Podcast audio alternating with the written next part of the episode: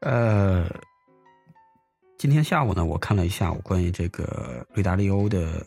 呃新书，叫《原则》。呃，实际上这里面有很多东西对我启发还是比较大的。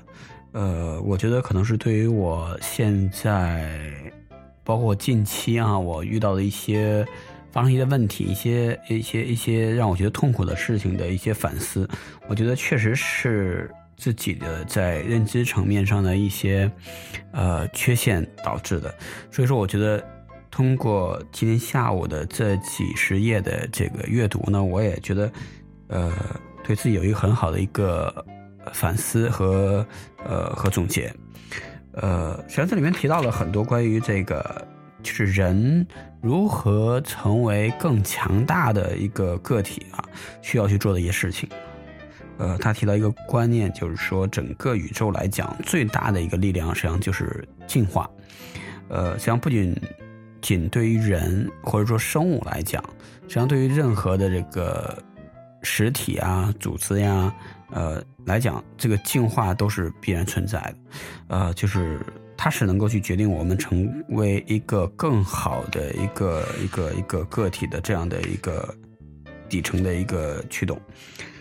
呃，当然，他提到就是不进化就会死亡，这也是在我们在竞争中，呃，需要不断自我修正啊，然后呢，去把自己的这个缺点去做一个优化，去提升自己的一个一个一个呃一个部分。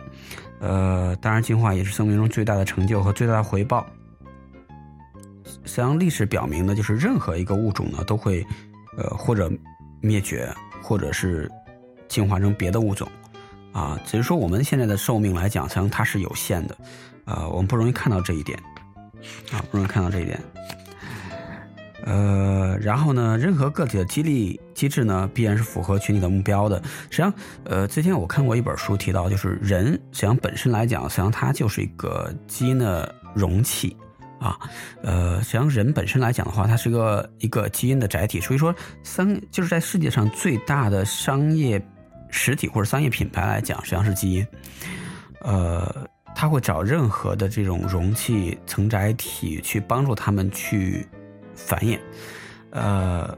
当然了，他为了让这种繁衍更加的能够去去主动的推动呢，他也通过一种激励的方式呢，去刺激大家去做一个一个一个繁衍，比如他提到这个性啊，就是性实际上是一个就是一种很愉悦的一种感受。实际上，性是对于人或者动物来讲，实际上它是觉得是一个很愉悦的过程。实际上，它本身来讲的话，实际上它是为了一种基因，为了实现自己的这样一个再次的一个繁衍啊。实际上，它是通过这种激励的措施，然后呢，去促进这个进步和进化的。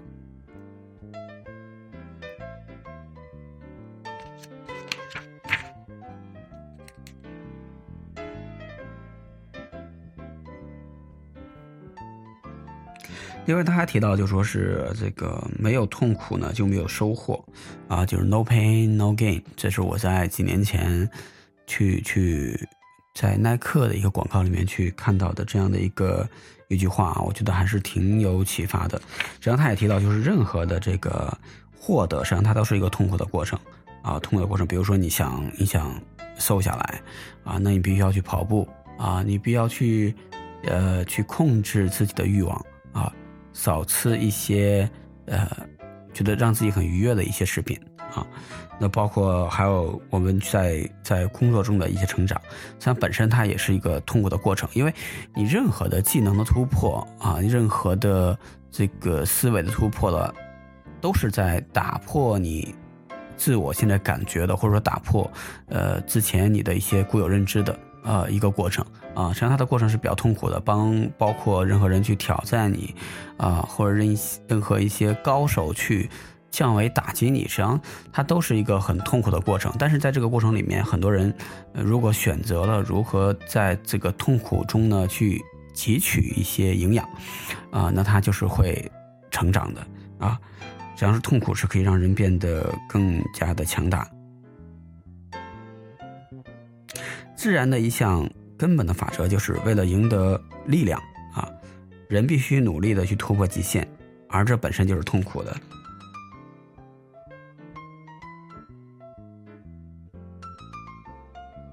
而在这个突破，就是通过痛苦获得成长的过程中来讲，实际上你也在去提高呃自己的呃层次啊层次。然后，因为生活中实际上很多的东西呢，不过是同类情况的一种呃重演啊，就像世上无心事啊，呃，而你的层次越高呢，实际上你在处理这些事情的同时呢，你会你的效率会越高啊，你会变得更加简单啊，变得简单。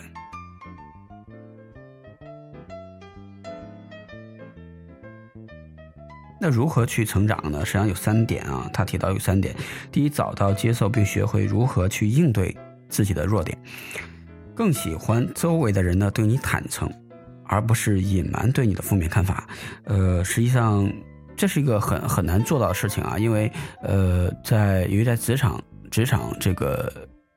职场中啊，很多人实际上他是不愿意去伤害别人的，因为这个并没有实现他的利益最大化啊，不如说。不去讲啊，不去当看不见啊，看看不见啊，展示真实的自我，而不是强行把弱点伪成伪装成为优势啊，这也是很多人犯的一个错误啊。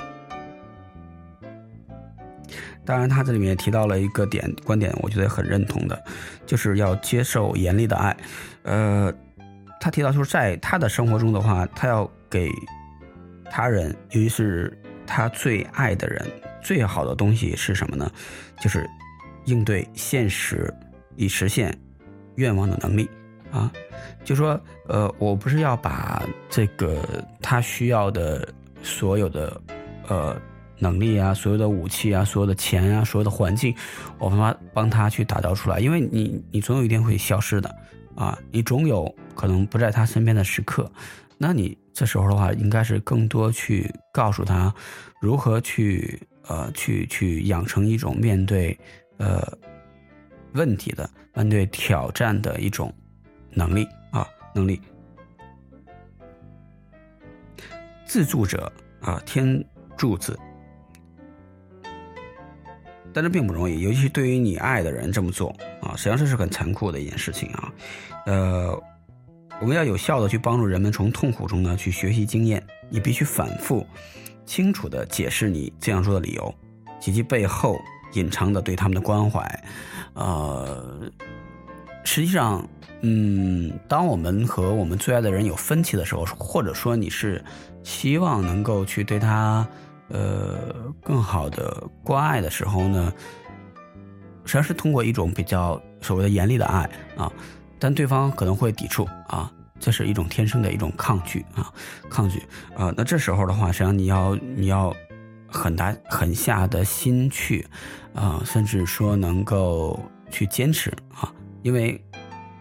我们要相信，呃，可能这时候这这个时候的痛苦啊，这个时候的痛苦，在未来的某个时间或者未来的某个很长的一段时间来讲，它都是很好的一个呃一个。一个一个结果，他他们会感谢你，会感恩你的，啊，可能在在眼下，你可能会觉得，呃，他会不理解，会误会，会会觉得你不够爱他，呃，但我觉得，如果你真的爱他的话，你就要承受这样的痛苦啊，这打击有时候也是一种帮助与爱。实际上，在我们的一生中呢，必然会经历某个一败涂地的时刻啊。你可能是工作失败，或者家庭失败，甚至说失去亲人，遭遇了严重的这样一个事故或疾病，或者说你你发现你想要的生活依依然是遥不可及啊。但是呢，你需要储备你的能力啊，时刻准备，而不知道真的那个时刻到来的时候，你不堪一击。你的生活质量如何呢？将取决于在这个时刻做出的抉择。一个人妥协适应的能力越强，他越好。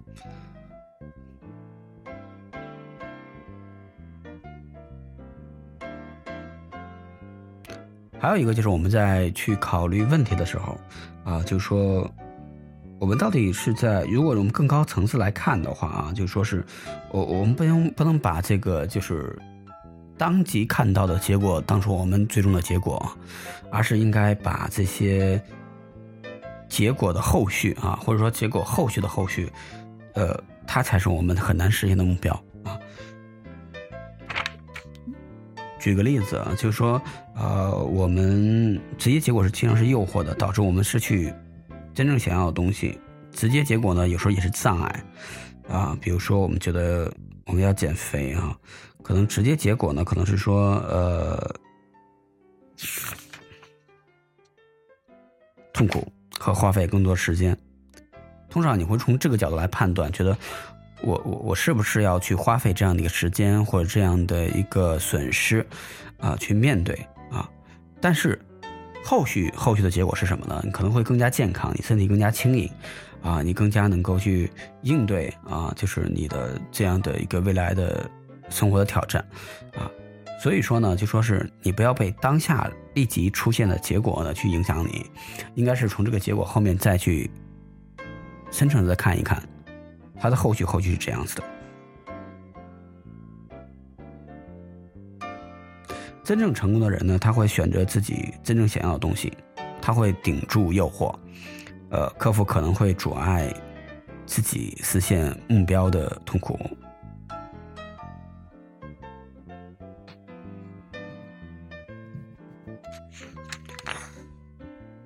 不管生活中遇到什么样的情况，如果你能够负起责任，进行良好的决策，而不是抱怨你无法控制的东西，啊，你将拥有可能成成功，并且拥有幸福。呃，这就是在心理学家提到一个内控点啊，因为生活实际上是它不会因为你的喜欢不喜欢、你的好恶而会停止，它依然会继续。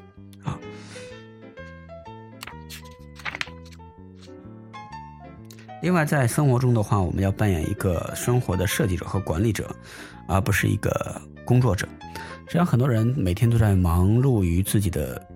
工作，呃，而并没有很好去规划、去管理啊。就像之前我在混沌商学院李善友老师讲到的一个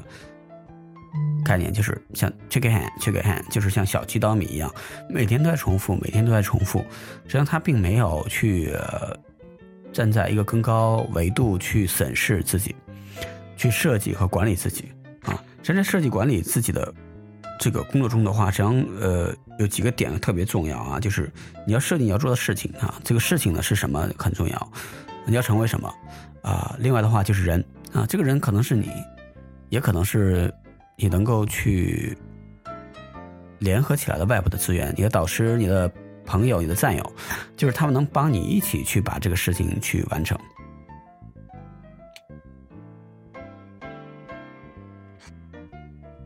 当然了，就说在这个工作中的话，如果你觉得这个事情你铁定做不好，你要及时把自己 fire 掉啊！应该是怎么样给别人机会，也要给自己一个很好的一个转换。当然还有一个误区啊，就是很多人觉得，呃，这个事情我做不好，会觉得很很很害羞，很觉得很羞辱，很羞耻啊。实际上这是很幼稚的一个事情，因为没有人会会是个全能全能手，或者像超人一样。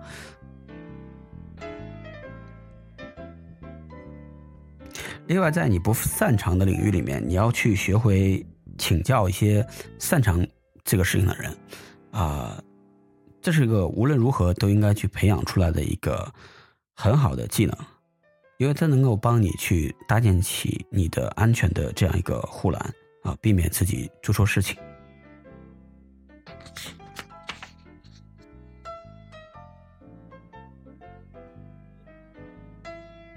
所以瑞达利欧呢总结了有五点啊，就是说，第一，不要混淆你的愿望和事实；呃，第二就是不要为自己的形象担心。你只需要关心能不能实现这个目标。第三个呢，不要过于重视直接结果，而忽视了后续再后续的结果。第四个呢，不要让痛苦呢妨碍进步。第五呢，不要让不好的结果归咎于任何人，从自己身上找原因，因为这是痛苦的，但是呢，这是能够让自己成长的一个方式。因为你如果把问题。啊，把原因归咎于别人，呃，怎么讲呢？就说你你你反而把自己错过了一个能够去审视啊，去去重新看待自己的这样一个机会，而且这样会造成你你的一种认知上的一种懒惰啊，你会你会把这个方式的话去复制。粘贴到你未来碰到类似、类似的这样的事情之中，它会形成一种认知惯性啊，实际上它是一个致命性的一个一个一个问题啊。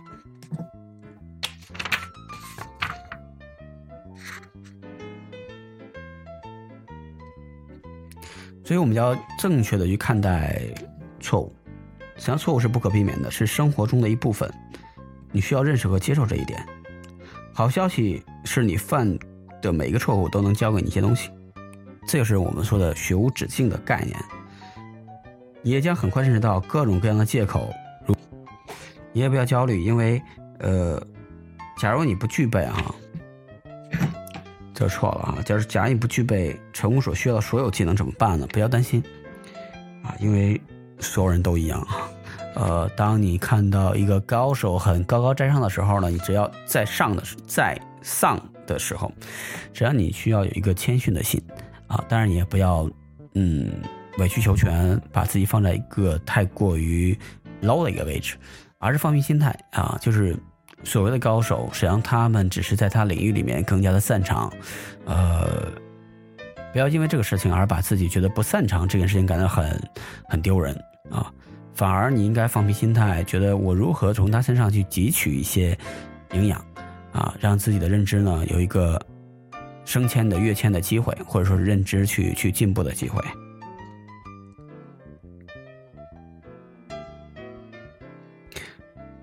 不要把这个成功的装饰呢误认为成功本身，实际上这是也是很多人我觉得犯的错误，错误，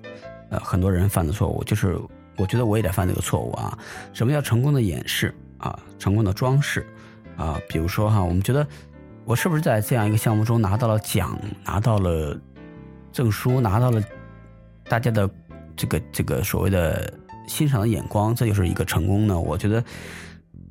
这是很幼稚的一种成功，它就是用装饰品放在那里，本身想你比如房子里面装修，实际上你本身不是为了那个画放在墙上特别好看，而是觉得。你的本质是为了觉得你的生活觉得很很 OK 啊，所以这才是你的本质。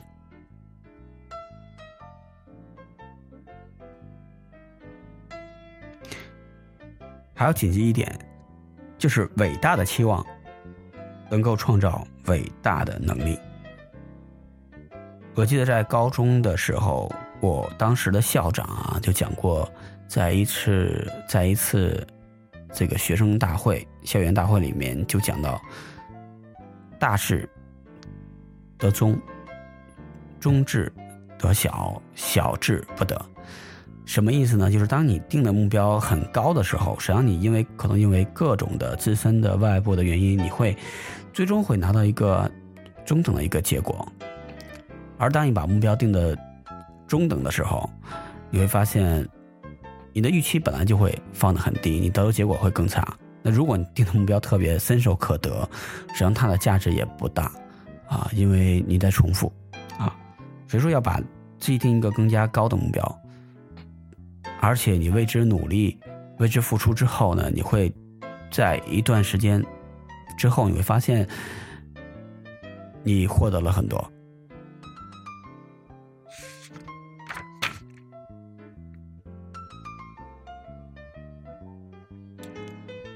还要提到问题啊，就是提到自己的问题。实际上，很多问题的很多人呢，呃，不希望把自己的缺点呢能够去去去展露出来，或绝对的透明的拿出来给大家去沟通。呃，但是呢，在吕达利欧这篇的文章里面提到呢，就是说，令人痛苦呢，实际上它是可以成长的，缺点也是，问题也是。当你把自己的不擅长、自己的缺点放在桌面上，去开诚布公的与大家探讨的时候，呃，你可能真的可以获得到你不可不曾获得的一些反馈，也当对你也也将对你终生受益。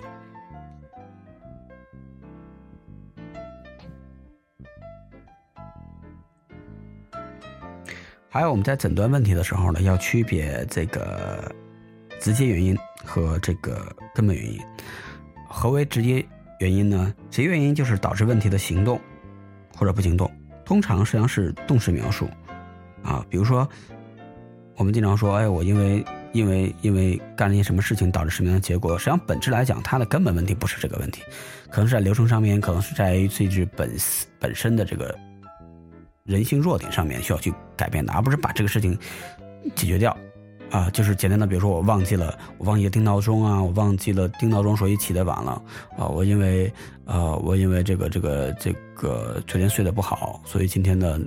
这个状态不好。说到本质原因的话，根本原因应该还是有别的，你是不是因为你的心态啊？因为你最近可能你的在在在在对于工作的理解等等各个层面，你需要去去去思考的，所以要找到根本。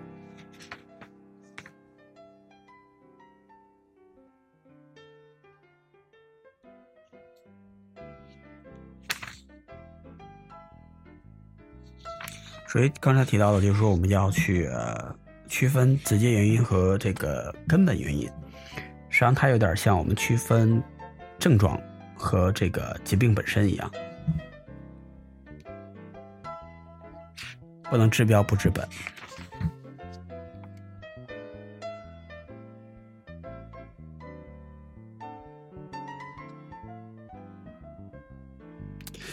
提到这个在。方案执行的这个阶段，呃，维达利欧也提到一点啊，就是说，实际上是，不是说所有的事情啊都要靠你一个人去完全彻彻底底的去去执行哈。很多嗯成功的有创造力的人士都不善于执行，他们因为他们因为和高度可信赖的任务执行者建立互利互助的关系而取得成功。实际上，对于我们每个人来讲，也都是一样啊。就是如果说你的执行力特别强的话，你需要有一个有更加有洞察力的、更高认知高度的人来去指导你去做执行。那如果你是有想法、呃有策略、呃可能在执行力上面比较弱的话，你也需要找到一个执行力比较强的人来配合你。这是在很多的呃创业企业里面，就是所谓团队的。这个要求特别高的一部分啊，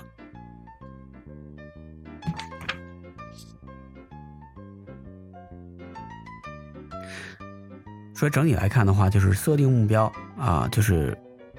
如确定你希望自己的生活是应该是什么样子啊，需要你擅长更高层次的思考，如设想未来、优先排序，找出并且不容忍问题，需要你明察秋毫。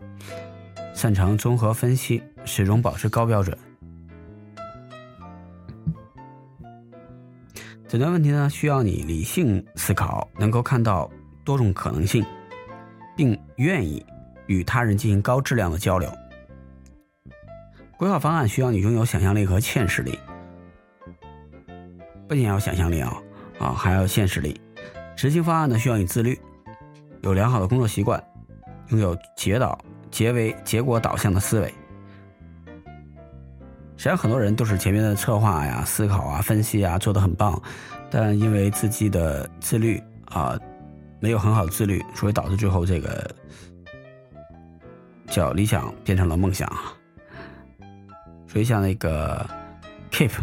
啊，Keep 的广告语特别好，就是自律给我自由啊，说的特别棒。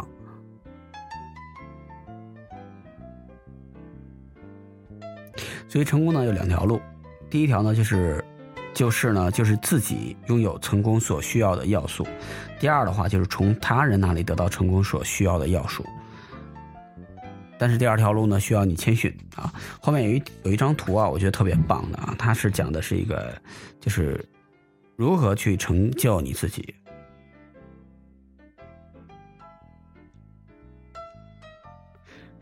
有的人呢很擅长自己把问题。和解决方法、解决方法搞明白啊！这样的人拥有良好的意境地图，也许他们通过学习掌握了这种能力，也许他们天生就富有理性和常识。无论哪种情况，他们自己找到解决方案的能力更强。同时，还有一些人比其他人更谦逊，头脑开放，如果谦逊能引导你找到比自己想出来的更好的解决办法的话，就可以说谦逊比拥有良好的地图价值更大。既头脑开放又拥拥有良好意境地图的人是最强大的。为了说明这个简单的概念，他画了一个坐标系啊，就是 Y 轴代表一个个人的意境地图，也就是我们说的认知能力；X 轴呢代表一个人谦逊和头脑开放的程度。所以我自己也画了一下啊，我觉得我在这样一个坐标系里面，可能现在，呃，我的认知能力。呃，至少在中等水平，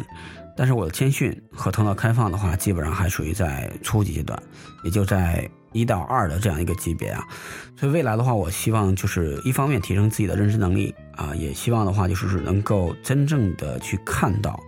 阻碍自己的呃发展的成长的这些问题点，去让自己更加谦逊，也更加的能够头脑开放，能够放下自己的。一些所谓的尊严啊，就是能够真的能够开诚布公的去去把自己的问题放在桌面上，让大家去能够给到自己一些反馈。呃，如何做到头脑开放的瑞达利欧也提到了一些一些一些建议啊。首先，他说我们要去认识到自己的两大障碍。第一个障碍呢，就是自我意识的的障碍，还有一个就是思维的盲点。所谓的自我意识、意识、意识的障碍，啊，就是说，呃，你潜意识里面、意识里面、潜意识里面的防卫机制，就是你很难接受别人对你的挑战，啊，你的错误和弱点，啊，我记得有一有有有一次，应该不止一次了啊，有一次特别深刻的是在公公司的会议上面，我直接和公司老大就就就吵起来了。实际上回想起来，实际上当时也是因为觉得。自己没有错啊，自己被被这个质疑了，啊，所以说呢，就潜意识的就去就去反抗啊，去去去去抵抗啊，所以说会会争吵，呃，包括在这本原则里面，他也提到，这实际上这这实际上是你浅层次的一个自己的一个表达，啊，那更高层次的自己呢，实际上他是很更加理性的，他会冷静啊，他会思考。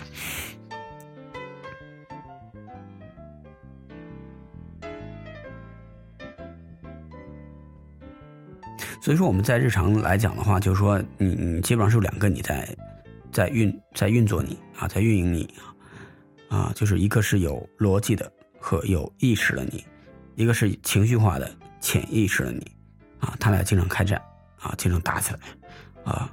当然你会伤害到别人啊，伤害到自己，伤害到别人，嗯，所以说呢。就是你不能，你要首先要把自己呢，就说是，呃，放到一个不是所有的事情都是都是自己对的啊这样一个层面啊，你要把这种想要自己正确的需求呢，去去压制一下啊，要为找到真相去腾出空间。他说的就是在大脑里面这个情绪化的有潜意识的你，实际上就像一头野兽。你会通过它来去绑、威胁、绑架别人。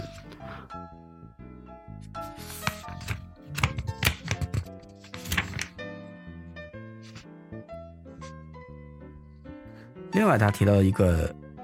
人的最大的障碍呢，就是思维的盲点。所谓思维盲点，就是说你会受制于你现在自己的一些思维模式，或者说你先见为主的一些。想法啊，去判断啊，你眼前的问题。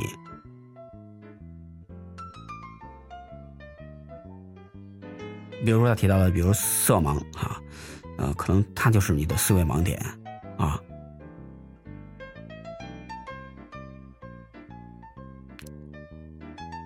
之所以每个人都会更多的暴露出来自己浅层次的野兽属性，是因为。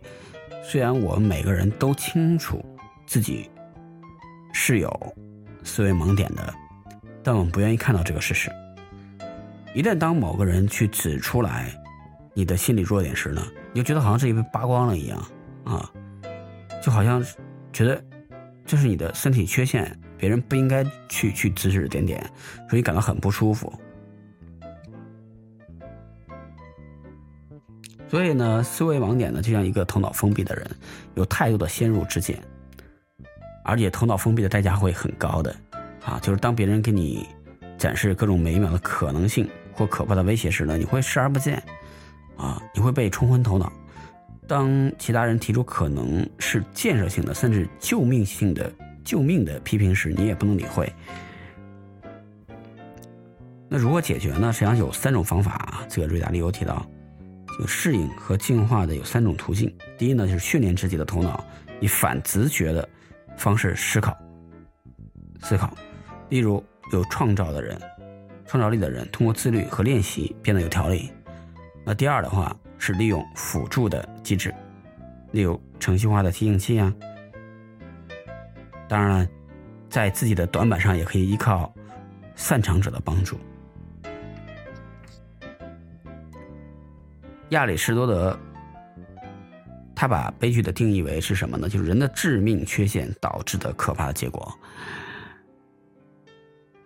所以说呢，所有的悲剧实际上是因为自己的致命性的缺陷导致的，跟别人没有太大关系。啊，如何把悲剧变成喜剧？首先你要去弥补自己的致命性的缺陷。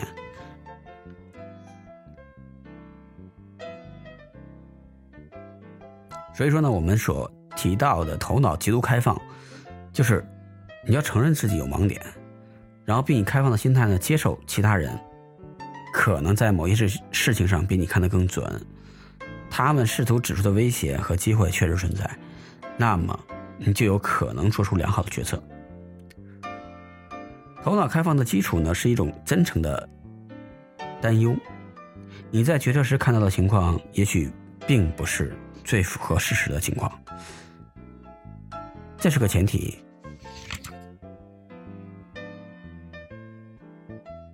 同时呢，头脑极度开放的人知道，找到问题的所有答案很重要，但提出正确的问题，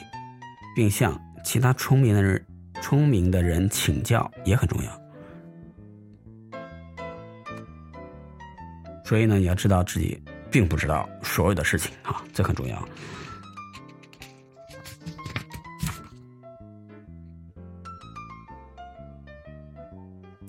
另外就是我们在出现在讨论的过程中，为什么大家会会有分歧啊？就分歧分歧的话，实际上分两种，一种分歧的话，实际上是纯属是在这种挑战啊，是在争论啊，并不是为了得出一个可以觉得 OK 的结果去解决问题而去存在的。那另外一种分歧呢，是有意义的分歧啊，就是一种深思、深思、深思。熟虑的意见分歧，你的目标不是让对方相信你是对的，啊，而是要弄明白谁是对的，并决定该怎么做。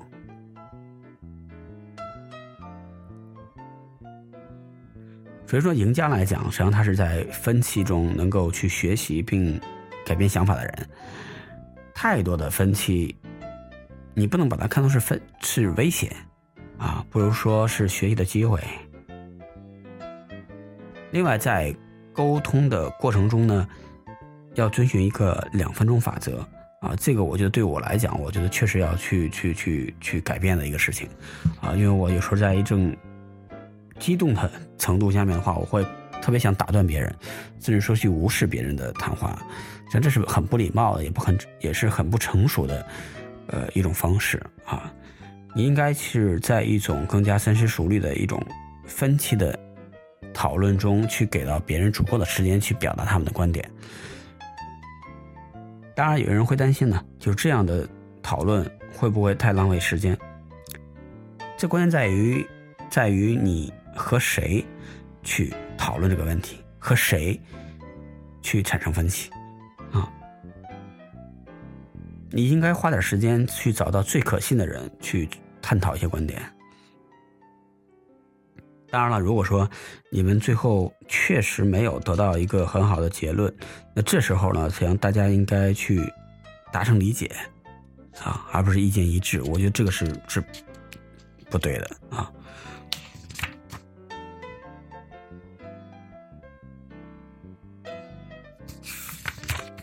当然了，在问题的时候呢，在对方去讨论的时候呢，也可以通过一些好的提问的方法去做沟通，你愿意。更愿意我坦率的表达自己的想法和问题，还是把他们埋在心里呢？啊，我们是要尽力说服对方是自己是对的，还是开通的聆听彼此的观点，以尝试发现事实，并决定如何行动？你是在和我争论，还是在寻求理解我的观点？这个要明确。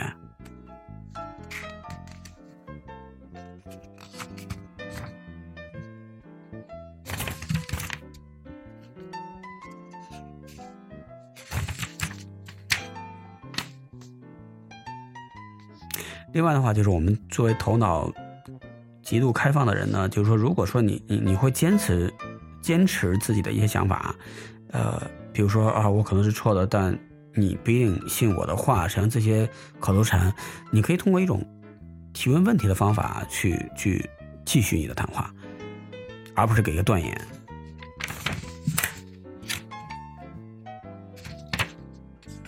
好，今天的分享呢，就是。先到这里，我觉得，呃，确实对我的启发挺大的。我觉得我我我是一个相对来而言是一个比较头脑封闭的人啊，呃，我也希望能够快速的能够从这些大咖的思想里边去去纠正自己，啊，真的把自己的一些缺点呢去开诚布公的放在自己的面前，赤裸裸的放在前面，然后呢从中去找到。自己如何快速成长的一些方法，去改变自己，进化自己。OK，今天是二零一八年四月二十四号。